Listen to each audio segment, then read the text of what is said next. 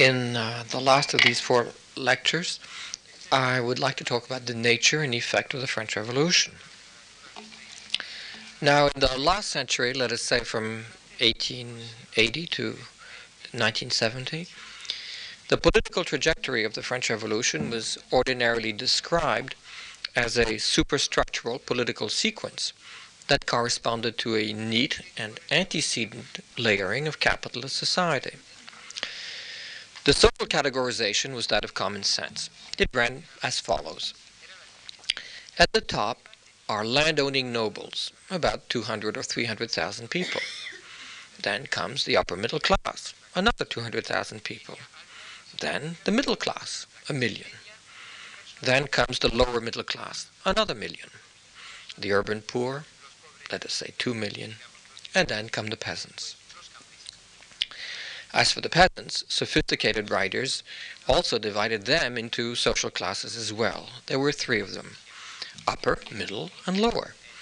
Classes like Gaul and many other things appear to come in threes. Revolutionary politics were often presented as a more or less mechanical reproduction of these social groups, a one on one representation of social division. Thus, 1789 was about the victory of the upper middle class liberals and dissident liberal nobles over the reactionary organicist Ancien Régime. 1792 sees a shift down the social scale as the Girondin representatives of the merchant class push aside liberal nobles like Lafayette.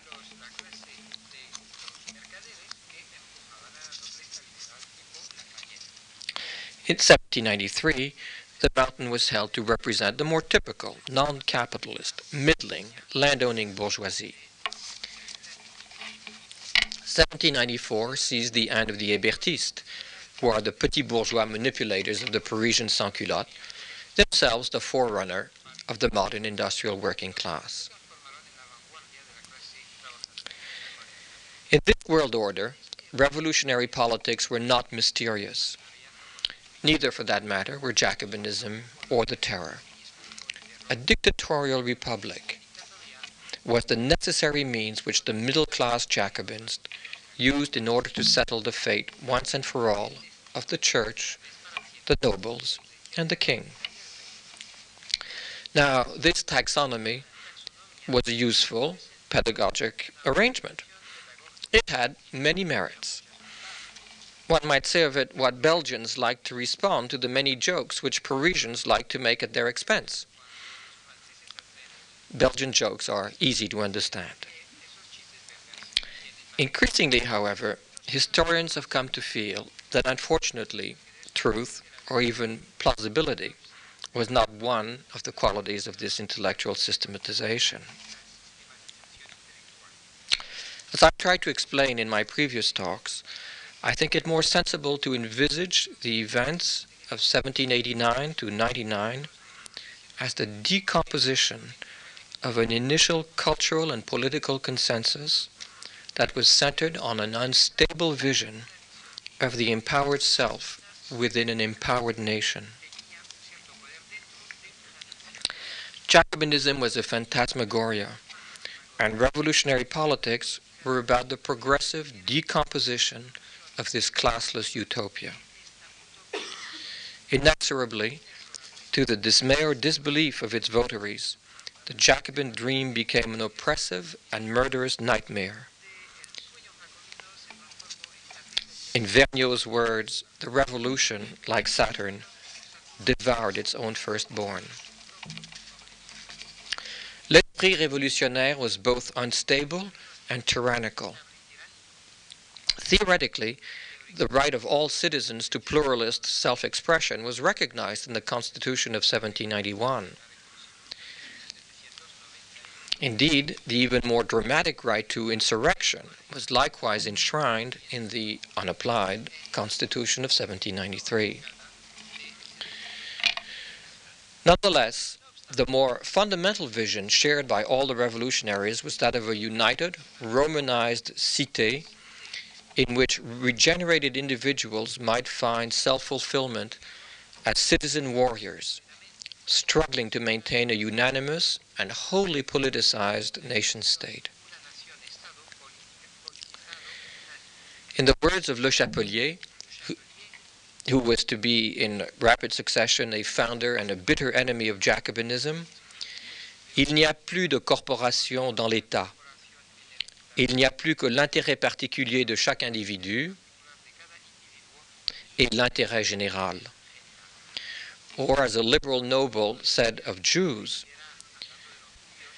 they should receive all rights as individuals within the French nation state but no rights whatever as members of a supposed Jewish nation.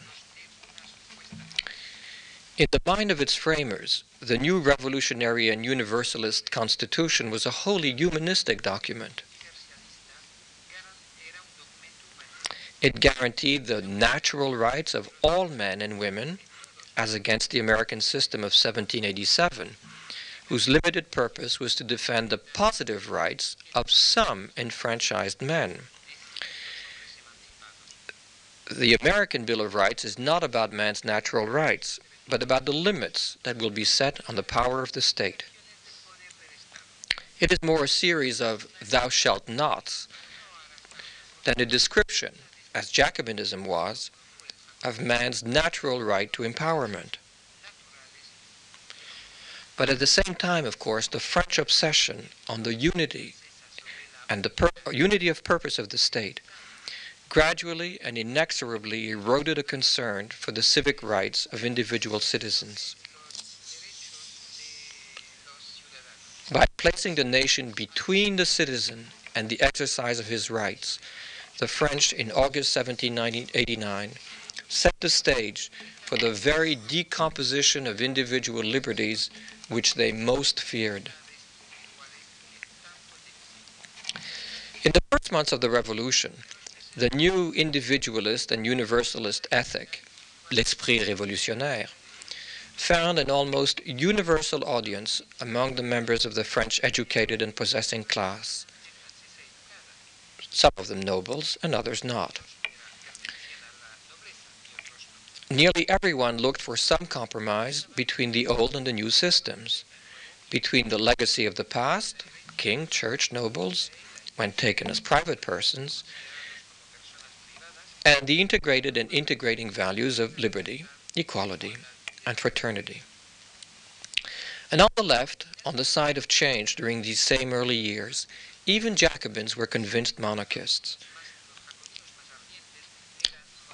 The Amis de la Constitution, respectful of religion and tepid in their application of the new legislation on the abolition of feudal dues. Louis, Louis XVI was probably more popular in 1788 90 than any French monarch had ever been. In short, the cleavage of politics in 1789 was set first within the new and ecumenical division of private public culture, within the division of individualism effortlessly entwined with communitarian forms, and second, within a context that reconciled this new and Rousseauian view to the monarchic legacy of the French nation. Only later did dissenting actors on the right and on the left set themselves outside that double frame. With the breakdown of constitutional monarchy in 91 92, but only then, the initial arrangement broke down on two fronts. The right, prompt as it, uh, prompted as it was by the civil constitution of the clergy, this, as you may know, is the effort by the revolutionaries to reform the Catholic Church.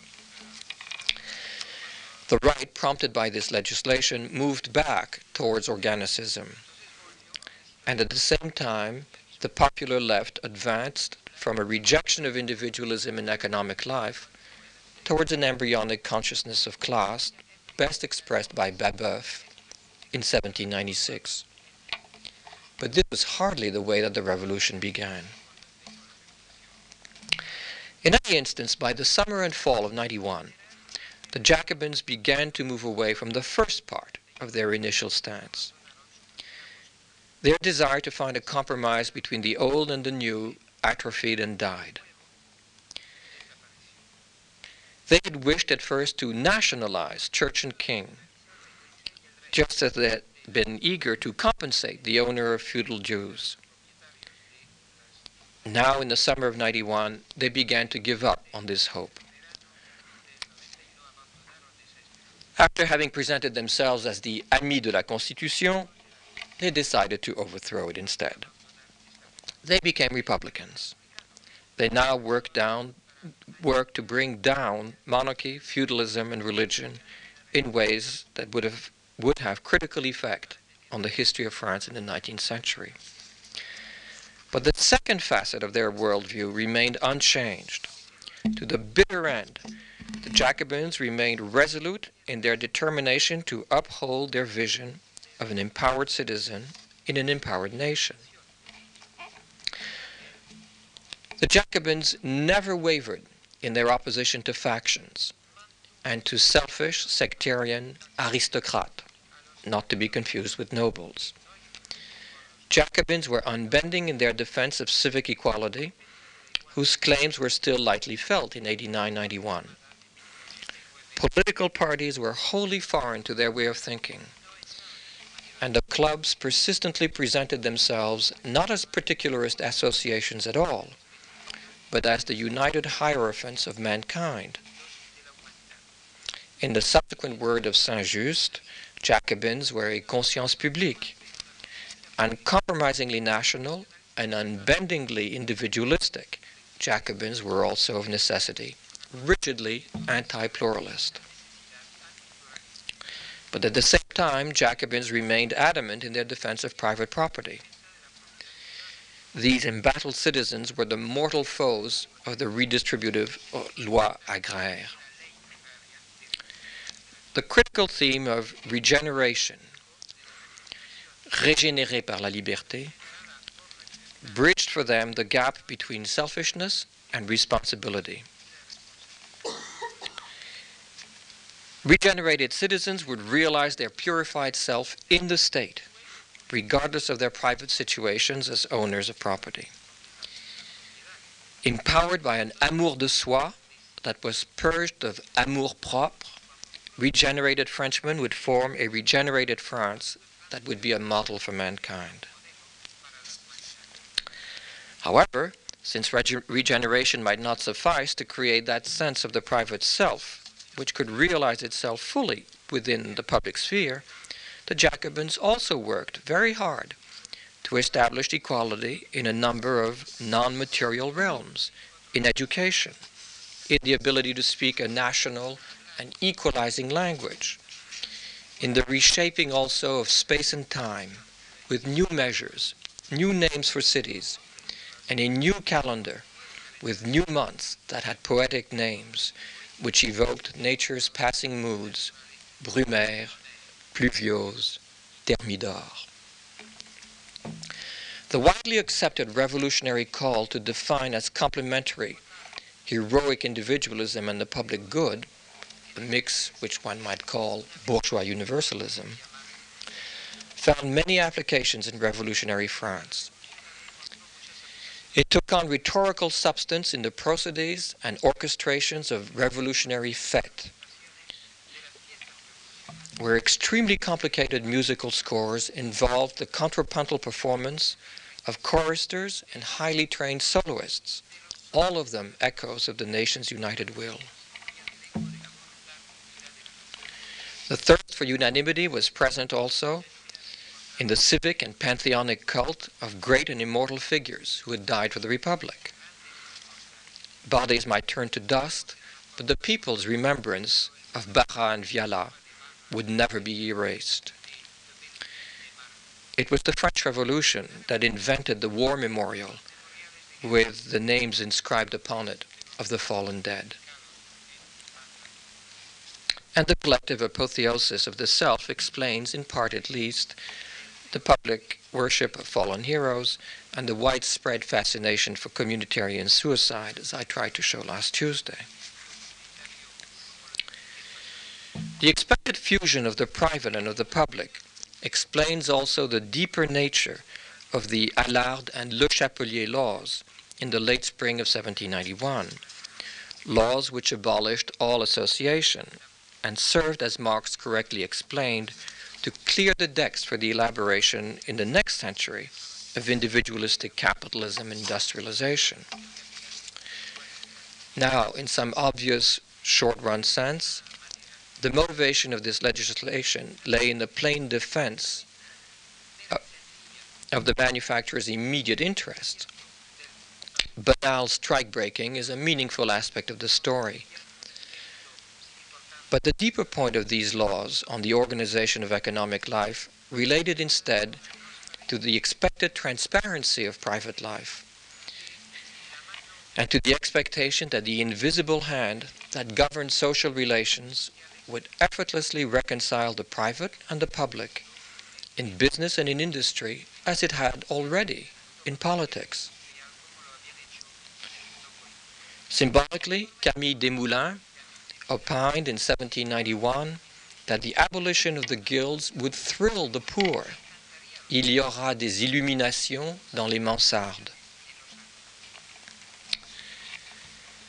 For the students of the Instituto, I might add that the moralized passion of the Jacobins for economic individualism, together with their corresponding detestation of dehumanizing feudal structures, bears a curious air de famille with the contemporary and moralized defense by the new left of flexible production, a passion that is better explained by reference to an antecedent hatred of 19th century capitalistic structures than by a reasonable expectation of its future effect.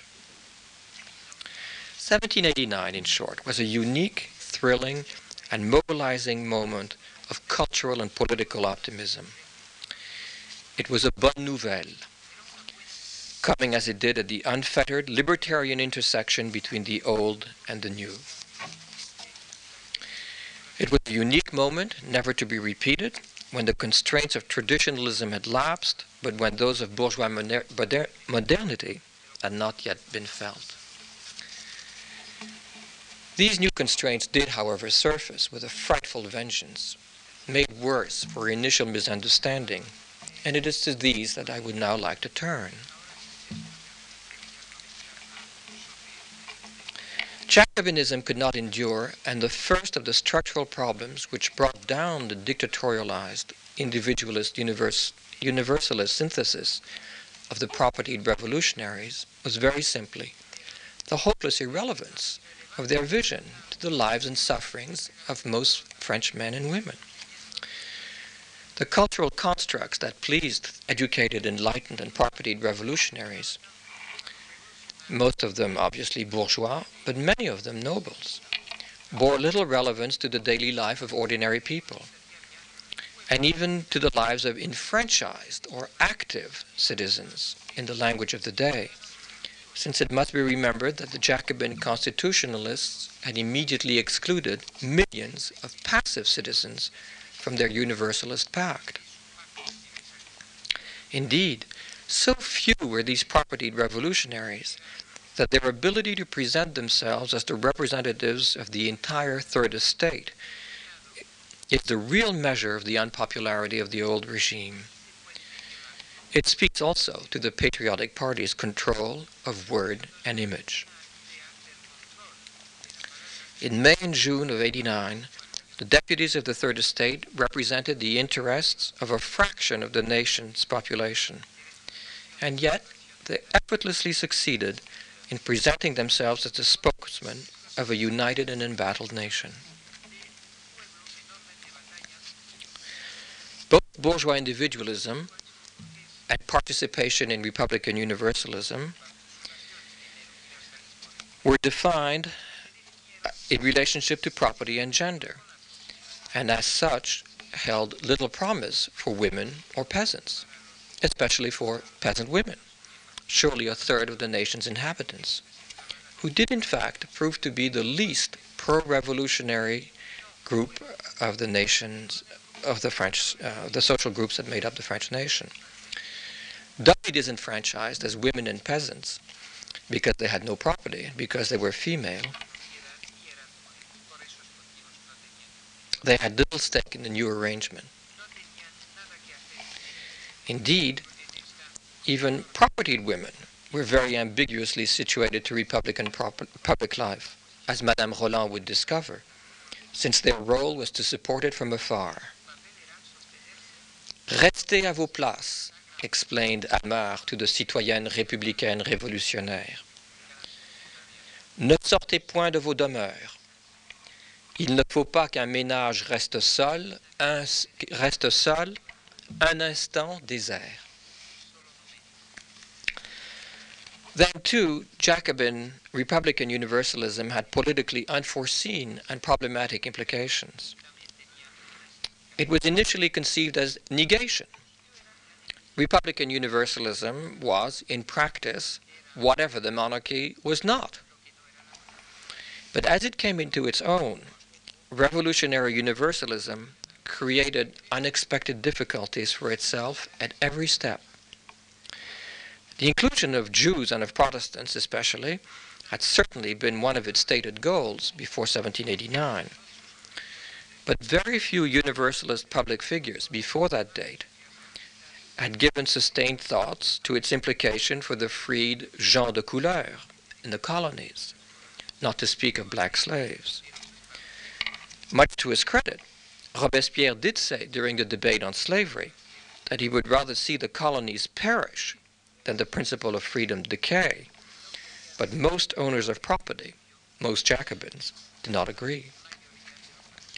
Indeed, the revolution's universalist message created many political problems where none had existed before, with speakers of dialects who suddenly became particularists, or with Jews again, who had been fragmented and unimportant before 1789, but now became a more homogeneous nation within the nation. Jews could be ignored before 1789 but for Napoleon, they were a real problem. Freemasonry was an eccentricity which before 1789 a sated and avuncular Ancien Régime could easily tolerate. But after 1789, Catholicism proved to be a rival universalist system which revolutionary Jacobinism was bound to deny. But the acid test, of course, of the Jacobins' universalist zeal lay in the answer that was to be given to the wholly unexpected claims of the urban poor, and more particularly of the politicized Parisian poor, who were given the sans-culottes, who were given unprecedented prominence by the rejuvenated re-centralization of the French state, by the factional instability of revolutionary politics, where each group appealed for help to the sans-culottes, by the decay of the economy, paper currency, and in 1793 by the competition for bread between Paris and the army. Jacobinism presupposed that differences of wealth were irrelevant. This was its central theme. The emergence of the sans-culottes shattered this view. What then was to be done? In principle, political and economic, all Jacobins, from Barnave to Saint Just, were in rough agreement. All of them had started in 1789 from the assumption that in their great crusade, private and public goals would easily be fused. None of them were particularly sympathetic to money or modern industry. Sieyès did admire Adam Smith's exposition of the advantages that might accrue from the division of labor, but went on to apply that principle not to social life or economics, but to politics. Rousseau had been wrong, he concluded. Deputies like himself, he thought, fully represented the nation at large. The task of voters was to vote, and that of representatives was to represent. But on the practical issue of what to do with the rising claims of the Parisian sans-culotterie, this unity of principle foundered. Bourgeois parties or factions quarreled with each other. And in an age of ideological absolutes, in an atmosphere of civil war, this quarrel was without quarter. And after that elitist question had been settled, those who wielded power for the possessing class inevitably, inevitably fell out with the sans-culottes themselves. In May and June 93, with the help of the sans-culottes and of their enragés spokesmen, many of whom were women, and on whom he turned at once, these are the citoyennes républicaines révolutionnaires, Robespierre succeeded in making good his universalist claims against the Girondins. But the more critical problem was that Robespierre's system was deeply at odds with its own self. It was possible to institutionalize momentarily both the death penalty for the partisans of the loi agraire and the decrees of Ventose, which in the version of Saint Just held out the possibility of land distribution but it was impossible to reconcile durably the conflicting goals which Jacobinism desperately sought to unite. Robespierre's system was less overthrown than it was unable to stand the weight of its own contradiction. In the summer of 94, it collapsed. Very curiously, Jacobinism vanished. It was not overthrown, it dissolved. In 89-91, even prudent social conservatives like Barnave, Lameth, and Mirabeau had been Jacobins. Significantly, however, in the hour of their supposed triumph, in the spring of 94, Jacobins were very thin on the ground, even before the fall of Robespierre in July of that same year. Jacobinism had been an irresistible political movement in 91 93 but it's disappeared, nearly disappeared, and without a struggle in late 94 95. Most former Jacobins by that time had come to regret their revolutionary past. Some men can learn from their mistakes. After 94, with the exception of the more obdurate and much to be admired Martyrs de Prairial, like Romme, whom I described last time, all of the bourgeois patriots gradually realized that their phantasmagoria of a fused private public vision had failed. The revolutionary defi- definition of legitimacy, i.e., the simultaneous pursuit of the rights of man in a universalist and, if need be, terroristic state, lost all significance. As Francois Furet has aptly written, on 9 Thermidor, when Robespierre fell, society recaptured politics. Going one step further, one might see in the drama of Robespierre's fall the birth pang of French civil society in modern times. In July 94, social fact now triumphed over utopian hope.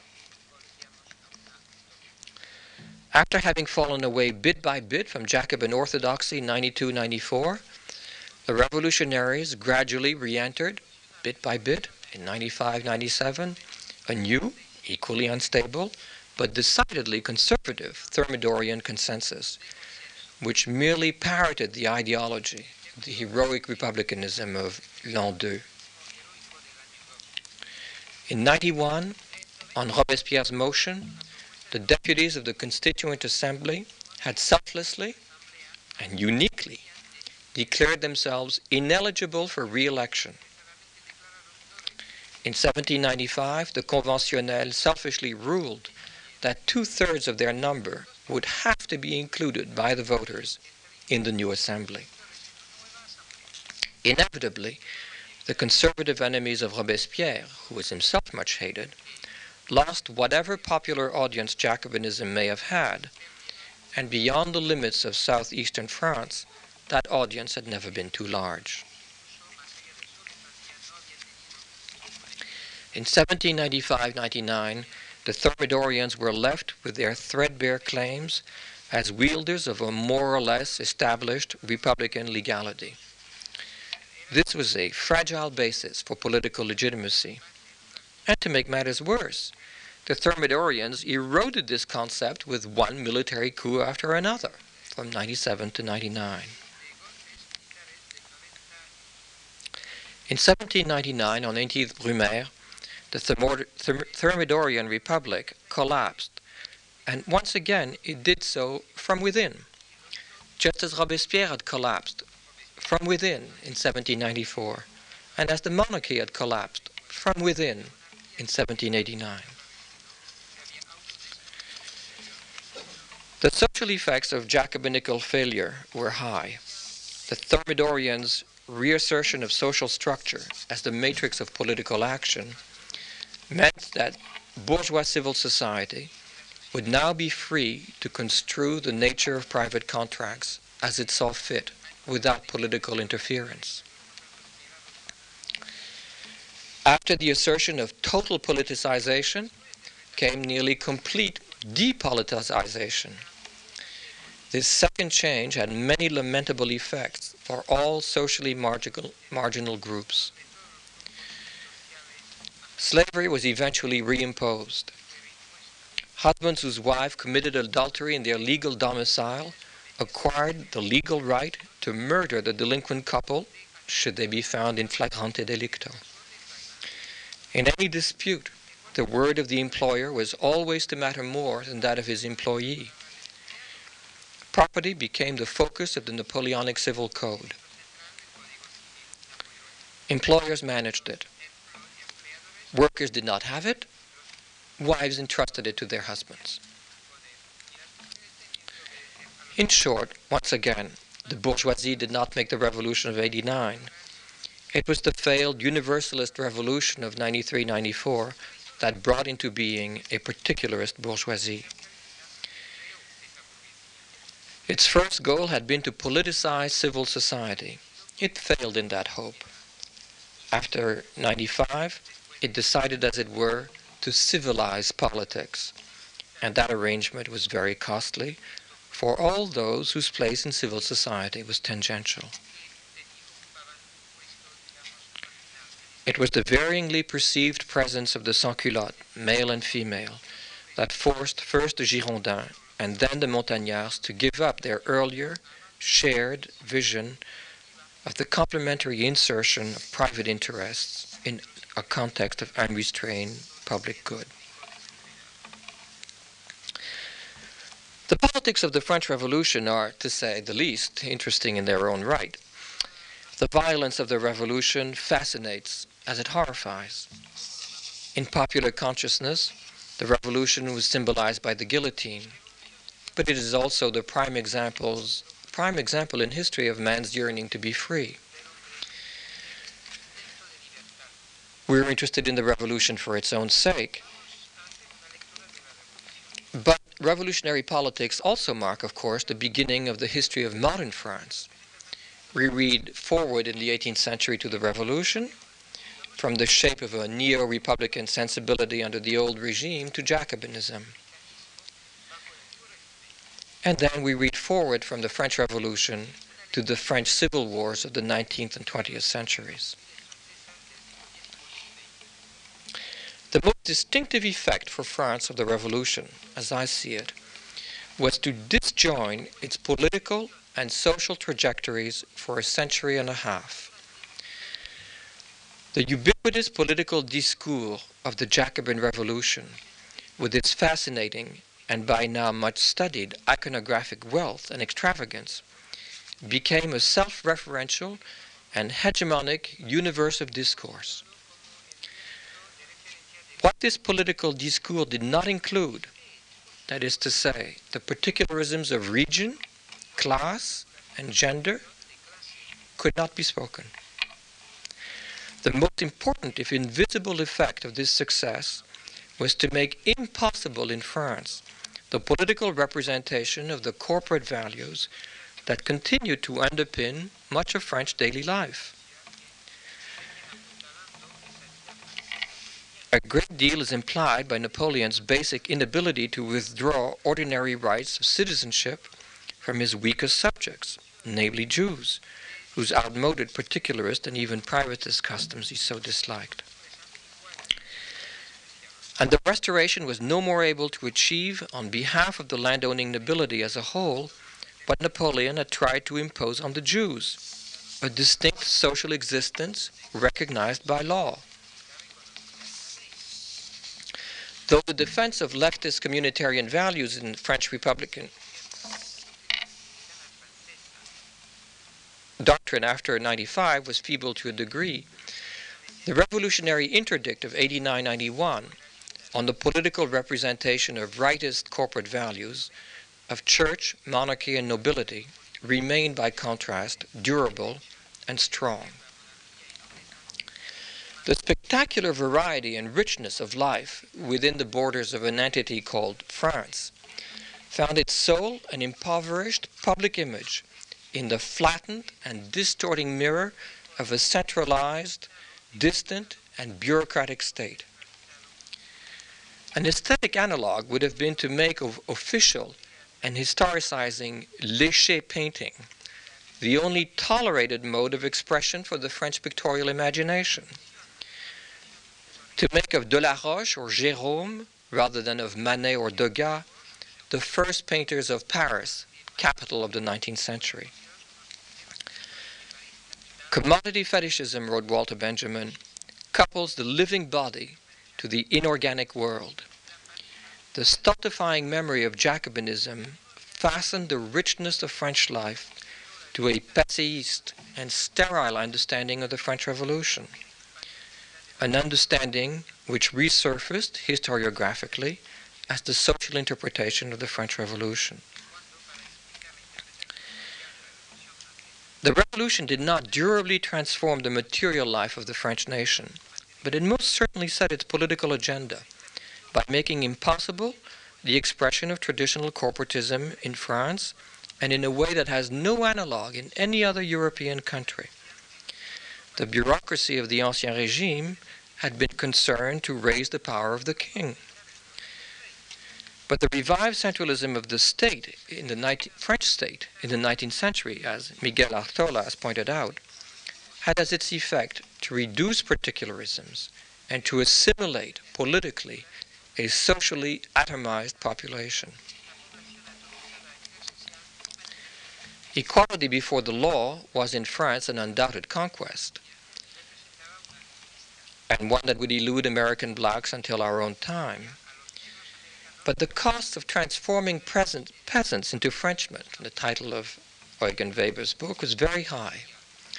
From 1870 to 1918, eh, France was, with Switzerland and San Marino, Europe's only durable republic.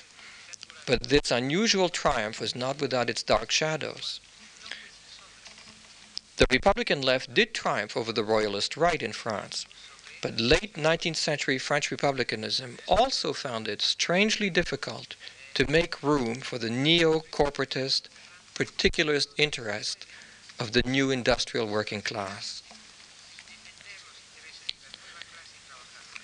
The evolution of industrial ca- capitalism in France was unusually slow, and the history of, depart- of department stores is more relevant to its history than the creation of mines and factories. But in spite of this muted and facilitating tempo in the material realm of things, the progression in France from liberalism to welfare state in the realm of politics was unusually painful and disputed. And when it happened, it was more to the credit of the Catholics on the right than to the socialists on the left. The Republic's premier radical socialist party certainly managed to ensconce itself after 1870 in the loyalties of a republicanized French peasantry which was close in spirit to the petite bourgeoisie of urban France. Nonetheless, the existence of this popular audience in the countryside did not affect the social and procedural conservatism of its chosen representatives in the Parisian Chamber of Deputies. Ominously, the obsessive assertion by French liberals of the nation as the only legitimate social entity implied that the socially sterile doctrines of the moderate left could never hope to secure in France the allegiance of the urban working class. True, race as a working political concept was indeed excluded from post revolutionary discourse. Though French more than German civil society seemed to be in 1895 a promising seedbed for anti Semitic horrors, national French racialist complicity in the Holocaust was not as horrendous as might have been imagined. But sex and class, like race, were also excluded by the ruling Republicans as matrices of political action. The strikingly mixed legacy of the French Revolution was two sided. First, it made of class and gender the cornerstones of an often repressive social life.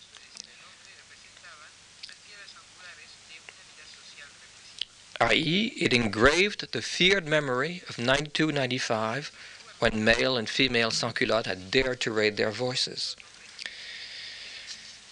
That the established limits of gender and class could never be crossed again became the first principle of French social life. Second, though they lived the existence of these divisions from day to day, the Republicans denied rele- the relevance of class or gender to political life, i.e., they reinscribed in politics the universalist, classless memory of 89, but in the eviscerated, readjusted form that had served conservative goals during the Directory of 95 99. Of necessity, post revolutionary French political life became an artificial plant, a house without windows. In some material sense, by retarding French economic growth and by strengthening the hold of two pre capitalist social groups, the landed professional middle class and the peasantry, the Great Revolution of 89 did momentarily arrest drift towards a modern society of classes. The inability of peasants, those celebrated potatoes in a sack of Marx, to think in class terms is well known, and so is Robespierre's detestation of banks and money. But in the larger scheme of things, the French Revolution dramatically sharpened class and gender lines the terroristic breakdown of the revolution deployed class consciousness in France as would never have occurred in a more placid context. So was it also that the Napoleonic law code reduced the condition of women to a level that in many ways was inferior to the one that they had enjoyed in the last decade of the old regime. Restated, this is to say that the Rousseauistic and literary urge to privatize the experience of women now found explicit institutionalization in law and politics. French women, you will recall, were not granted the vote until 1945. It is to say also that with the failure of the French Revolution, the day to day fear of the urban poor which the French property elite had already begun to fear in the practice of daily life before 1789, but which they could not wholly articulate under the old regime, was violently asserted in 95 as the bourgeois detestation of the buveur de sang, soon to become in the 1840s the celebrated classe laborieuse, classe dangereuse. Struck by the violent resolution in 93 94 of its innermost cultural contradictions, deeply alarmed by the anti individualist drift of Jacobin communitarianism, the French possessing class, which had accepted republicanism in 92, developed after 1800 a new and countervailing detestation of any politicized communitarian statement, however feebly generous it might be. The French Revolution, on one side, created the bourgeoisie, and with it also, on the other, from the sans-culottes, the working class. In the theater of politics, after the dramatic precedent of 1789, the hopeless popular revolutions of the left in 1848 and 1871 neatly fell into place. History, wrote Jean Paul Richter, is the Place la Morgue, where everyone seeks the dead kinsman of his heart. The legacy of the bourgeois revolution for the French popular left was complicated. A post Jacobin suspicion of bourgeois politics coincided with the approving memories of Jacobin centralism and its cult of the nation. The triumph of Proudhon over Marx was inscribed in the legacy of the French Revolution. And to make the situation of the left even more complex, this mixed Jacobin legacy of the popular left coincided with an inherited and moralizing suspicion of one's political enemies. Much opprobrium was directed by the left to the informal or formal but invariably unvirtuous institutions that frustrated the legitimate goals of le peuple. Vocally, to paraphrase Jean Paul Sartre, left politics were perceived in Paris as the moralized struggle against rightist salauds of the occasionally revolutionary but invariably intellectualized vanguard of the nation's will. And sadly, this diagnosis was not incorrect. Self fulfilling prophecies have a ways of realizing themselves. The effect of the Great Revolution, 1789, on the French and European bourgeoisie had indeed been morally corrupting for the right. The musings of the aged and racist, but vestigially universalist Jefferson have far greater appeal than do the lessons of his prematurely arid, if much younger contemporary, the doctrinaire Guizot. Plutôt Hitler que Blum was in the 1930s a slogan which many revolutionary conservatives might have easily understood. The anti clerical lyricism of many communards is much to be deplored, but the studied savagery of the Versaillais in 1871 continues to horrify. The script of the mid 19th century French politics was just as the leftists claimed that is to say, very brutal. In the theaters of ancient Rome, convicted felons were sometimes put to death so as to entertain the jaded patrons of the arts. Because brutalizing roles are so completely learned, constructed politics are perhaps the most fierce of all.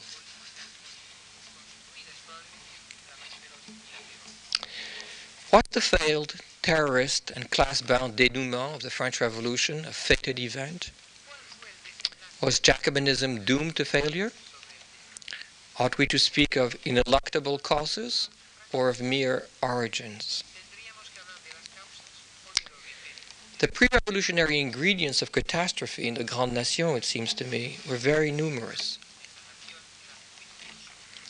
They ranged from a fable and Tocquevillian incapacity for self government, and to an atavistic neo religious yearning for ideological, social, and political unicity.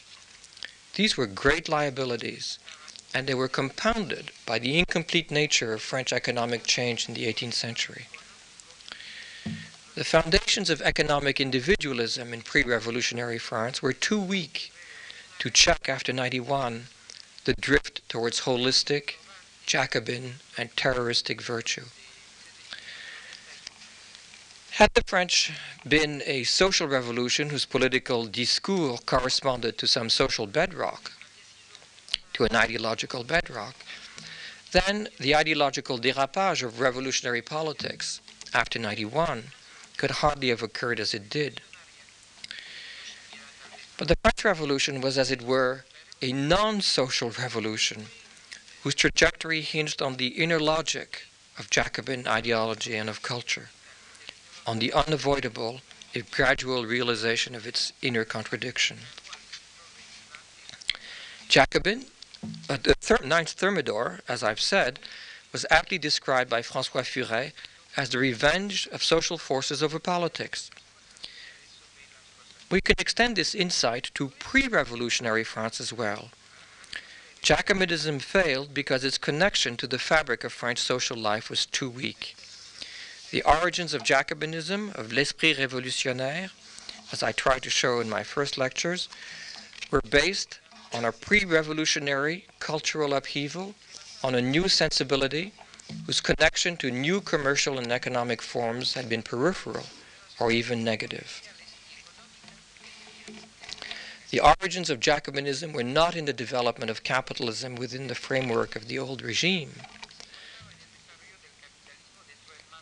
but in the categorical and unstable rejection by French elites of traditional institutions before 1789.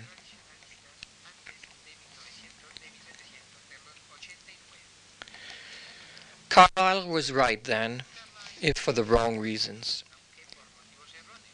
In the late 1780s, the French Ancien Regime was, just as he wrote, doomed to bloody death. But the French Revolution was to be no more able to avoid bloodshed and self-destruction than the ancien regime had been able to adapt itself to the needs of modern life. Thank you.